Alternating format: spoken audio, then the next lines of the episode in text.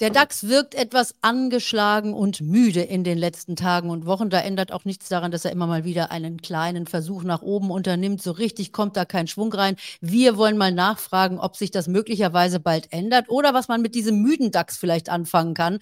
Ich begrüße Christian Henke von IG. Schön, dass du da bist. Hallo. Ja, wenn man sich das anguckt, wir haben so ein bisschen Sommerflaute. Äh, es gibt ja eigentlich auch keine so richtig guten Nachrichten, die jetzt also dem Markt Auftrieb geben könnten. Die meisten sind wahrscheinlich auch noch in den Ferien. Wie schätzt du das aktuell, die Situation für den DAX ein? Ja, du hast es im Grunde schon gesagt, ähm, wir sind in der Sommerflaute. Sommerloch kann man im Grunde auch sagen. Ähm, wir äh, betrachten das natürlich auch ein bisschen so von der statistischen Seite. Und ähm, da sagen wir ganz einfach, wir haben schon jetzt seit einigen Wochen eine saisonale Schwächephase. Ja, die kann jetzt aber, und das darf ich schon mal vorweg sagen, eigentlich noch bis Anfang Oktober gehen. So, das ist schon mal der erste Hemmschuh, den wir haben. Natürlich, klar, was wir natürlich auch auf fundamentaler Sicht äh, haben, das ist natürlich klar die äh, Situation in China oder China, wie man es halt ausspricht. Ja, die Wachstumslokomotive im Reich der Mitte, die hat ordentlich Dampf äh, verloren, die Fahrt eingebüßt. Das ist schon mal ein äh, Problem. Aber natürlich klar, was auch jetzt aktuell ich sage nur Jackson Hole, ähm, das Notenbanktreffen, das ist natürlich jetzt im Mittelpunkt. Wie geht es weiter mit den Zinsen? Kriegen wir jetzt eine Zinspause oder doch nicht? Was macht die Inflation? Und das erschwert aktuell natürlich ähm, ja das allgemeine Anlegerleben. Wir sehen ja nun mal, und das hast du schon gesagt, der DAX ist ein wenig angeschlagen. Das heißt jetzt noch nicht, dass wir jetzt hier den Aufwärtstrend, den mittelfristigen schon nach unten verlassen haben. Aber wir sind nicht mehr so ganz auf Linie. Und da stellt sich natürlich auch für den Anleger äh, die Frage, äh, was äh, mache ich jetzt? Ähm, muss ich mich jetzt ein bisschen noch äh, vor einer weiteren Korrektur schützen? Oder sind das vielleicht sogar schon wieder Einstiegskurse? Weil was ich auch schon vorwegnehmen kann aus der statistischen Ecke heraus, ab Oktober, da geht es wieder aufwärts. Da haben wir dann eine Herbst- und Jahresendrallye. Was wir natürlich nicht vergessen dürfen, ist natürlich, wir haben ein sogenanntes Vorwahljahr. Das heißt also, wir können natürlich auch die verschiedenen Jahre des äh, US-Präsidentschaftswahlzyklus unterteilen Kurzum gesagt, Vorwahljahre sind sehr gute Jahre, aber letztendlich auch da haben wir die traditionelle Sommerflaute und wie gesagt, das kann noch einige Wochen leider Gottes äh, noch andauern. Und wir müssen ja hier an dieser Stelle sagen, im Money Talk, äh, ich richte mich ja im Wesentlichen auch an Langfristanleger. Das heißt also, derjenige, der jetzt vielleicht äh, einen langen Horizont hat in seiner Anlage, der muss möglicherweise gar nichts tun. Aber es gibt ja auch die Anleger, die sagen, ich habe jetzt doch vielleicht in diesem Jahr schon ein paar Gewinne gemacht, die möchte ich absichern. Er muss dann an dieser Stelle natürlich auch seine Aktien nicht verkaufen. Ich finde es ganz wichtig, auch immer mal vorzustellen, wie man eben auch, wie die Profis sozusagen, sich hatchen kann. Das ist ja dieser wunderbare Begriff. Wir hören immer von den großartigen Hedgefondsmanagern. Äh, aber im Grunde genommen kann das ja jeder auch für sein eigenes Depot machen. Wie funktioniert das?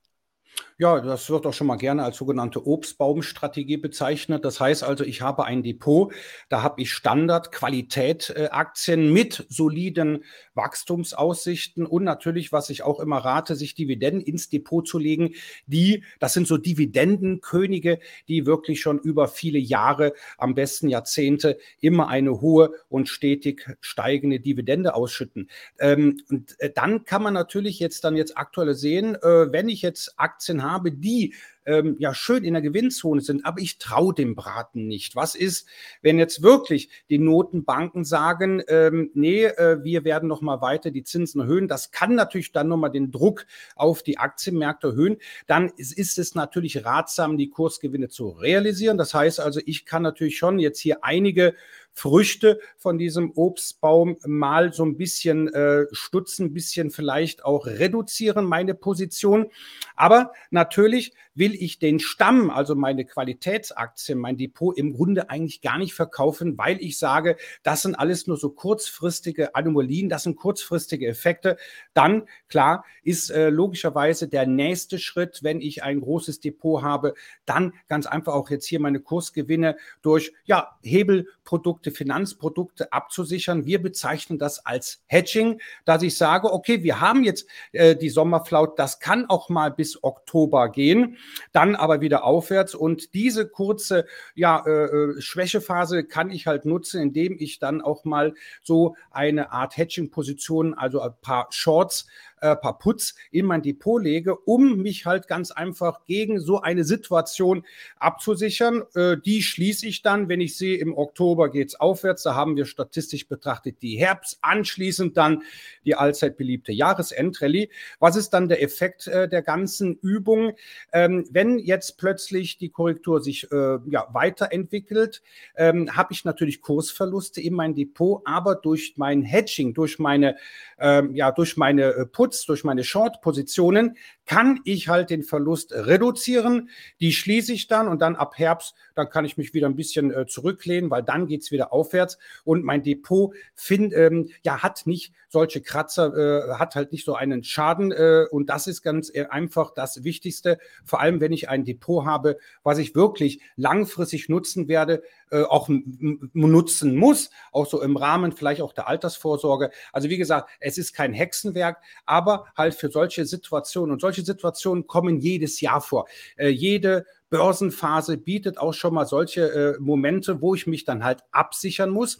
Und solche Absicherung, das ist im Grunde schon äh, eine Art Versicherung, ja, wie ich mich auch gegen einen Unfall oder gegen eine äh, Naturkatastrophe halt versichere. Die nächste Variante ist natürlich auch, dass ich sage, okay, wenn jetzt mal solche Kursrücksetzer kommen, das haben wir jetzt natürlich auch die letzten zwei Tage jetzt auch an der Technologiebörse gesehen. Dann kann ich natürlich auch schon mal sagen, okay, in der Position XY, da habe ich noch kein Bein in der Tür. Das heißt also, ich nutze die niedrigen Kurse, um halt letztendlich doch eine Position auf beziehungsweise äh, äh einzusteigen und äh, die Position halt äh, logischerweise dann aufzubauen.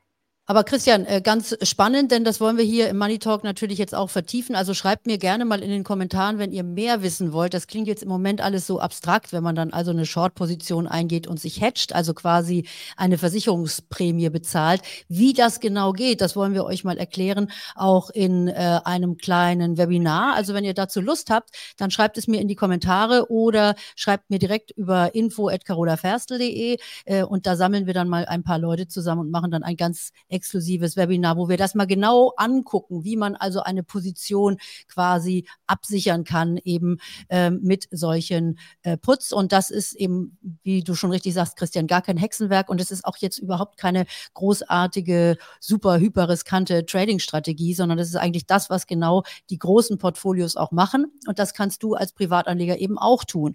So, und äh, an dieser Stelle vielleicht auch gleich nochmal der Hinweis, wenn ihr euch ein bisschen tiefer mit dem Thema beschäftigen wollt, dann kann ich euch auch mein Buch ans Herz legen. Da geht es nämlich um Börsenpsychologie. Die braucht man und die muss man im Griff haben, wenn man an der Börse unterwegs ist. Man muss sich natürlich mit den Themen äh, auseinandersetzen, mit den täglichen äh, wirtschaftlichen Themen, aber man braucht auch ein bisschen Rüstzeug in Sachen Psychologie und das erfahrt ihr hier. Einfach Video anhalten, Buch runterladen und dann seid ihr dabei. So, und wir gucken uns jetzt, Christian, nämlich nochmal genauer an. Ähm, die Konjunkturdaten, die wir aktuell auf den Tisch bekommen, wenn wir uns da jetzt mal Europa angucken, da sieht es ja auch ganz danach aus, als könnte es hier möglicherweise eine Zinspause auch geben. Die Frau Lagarde hat ja gesagt, was immer es auch benötigt, um die Inflation wieder in Zaum zu kriegen, sie tut es. Aber wir haben zum Beispiel jetzt einen schwächeren IFO-Index wieder reingekriegt. Also es sieht so aus, als wenn die Zinsanhebungen doch schon ihre Wirkung zeigen und die Wirtschaft tatsächlich auch dämpfen.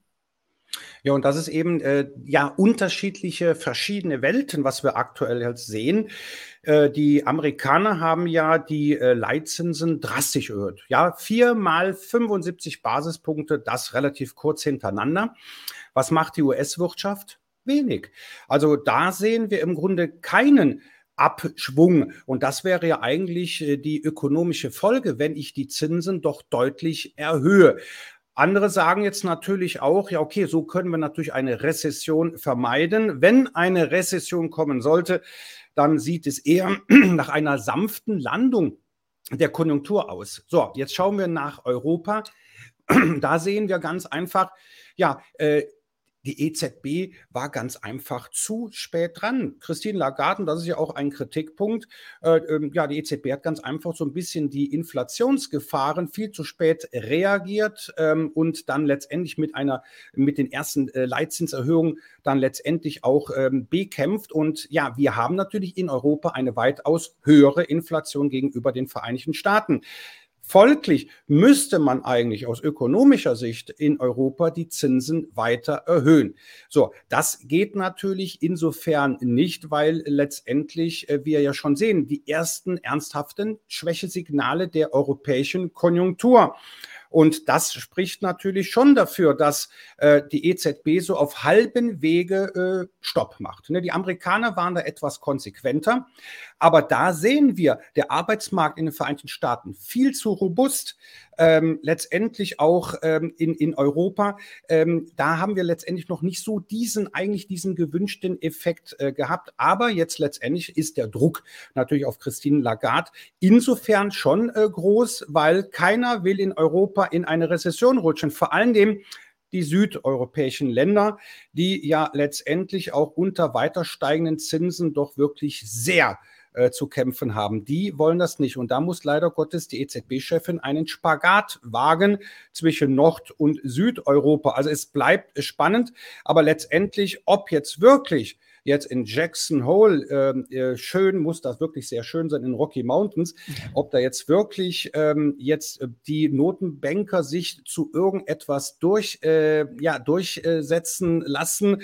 Ich glaube nicht, dass äh, sich äh, Jerome Powell und Christine Lagarde sich aus dem Fenster lehnen werden. Sie werden sich die Option offen halten für weitere Leitzinserhöhungen weil auf der einen Seite haben wir die Problematik in China, aber auch teilweise wieder leicht steigende Energiepreise.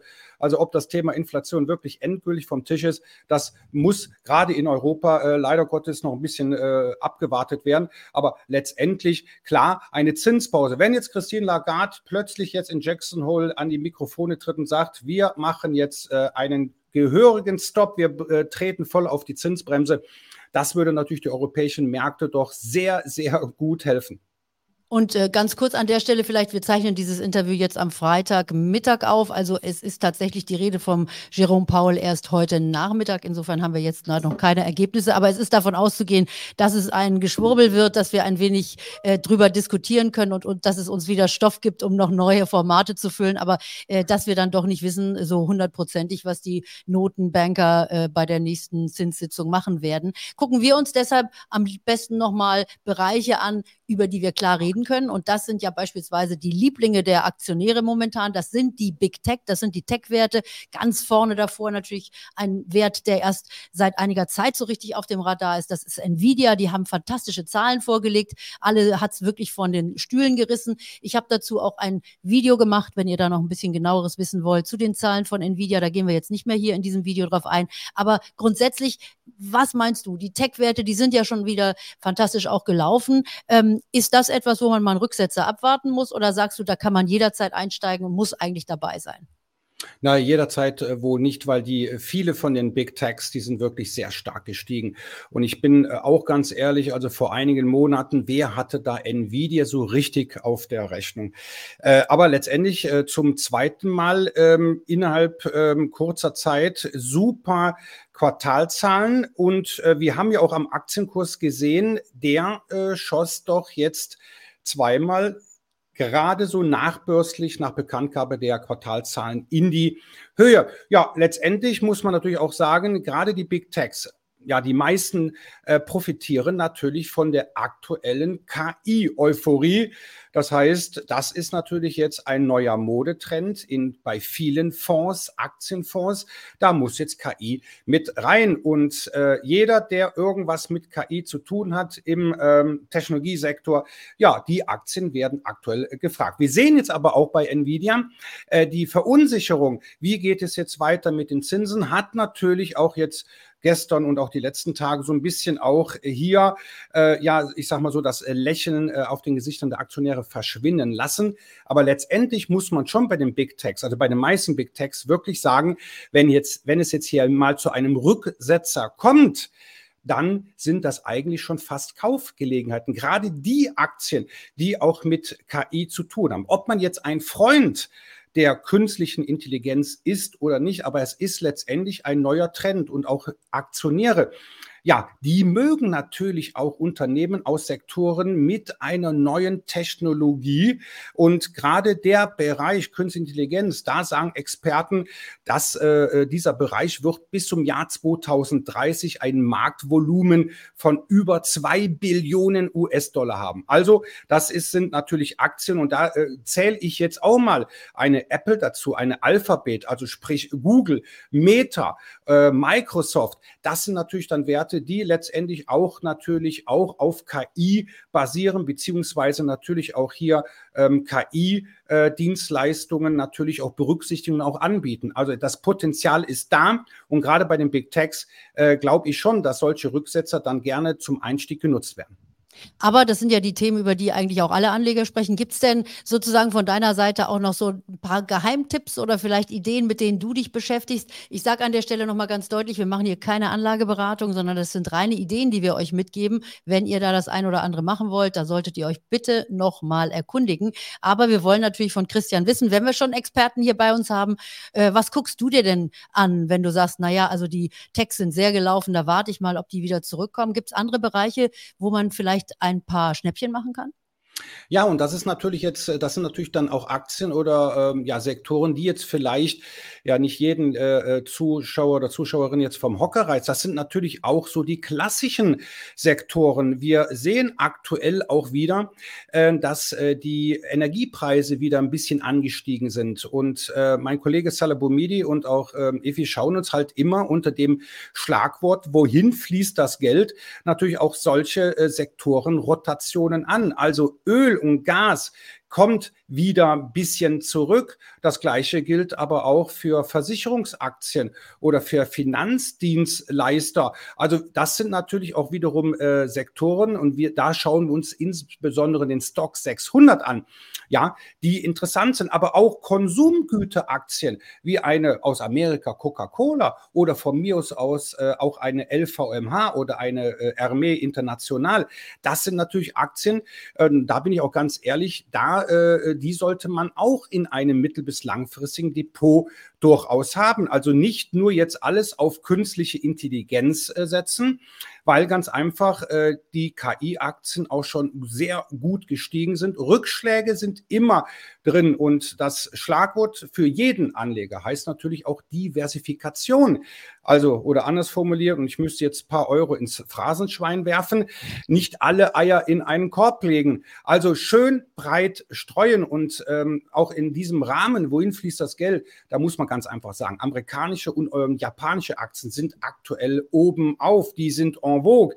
Dann haben wir äh, vielleicht auch so kleinen, ja, ich mal so ein kleines Füßchen in die Tür, was, was Ölaktie angeht. Eine äh, so Pharma-Aktien, und da ist natürlich einer meiner Lieblingswerte, und das ist keine Anlageempfehlung, das ist eine Novo Nordisk. Das sind halt so Werte, wenn man sich diese dann ins Depot legt, da ist das Depot breit gestreut. Das Risiko wird auf mehrere Schultern verteilt. Und wenn mal der KI-Boom nachlässt, und das kann natürlich äh, sehr schnell natürlich passieren und auch sehr deutlich. Dann habe ich die alten, dann habe ich die klassischen, dann habe ich vielleicht auch die langweiligen Aktien, aber die letztendlich mir den Anlegerkragen doch retten. Und damit ist eigentlich keine Aktie langweilig. Der Aktienmarkt grundsätzlich nicht. Und deshalb machen wir ja auch hier den Money Talk. Ich danke dir, Christian, dass du heute da warst, ausführlich. Ich hoffe, wir sehen uns ganz bald wieder. Wenn ihr das erste Mal im Money Talk seid, lasst ein Abonnement da. Dann verpasst ihr auch keinen Talk mehr, wenn ihr dieses kleine Glöckchen setzt. Und wir sehen uns ganz bald wieder. Danke dir, Christian. Bis bald. Tschüss. Sehr gerne. Tschüss.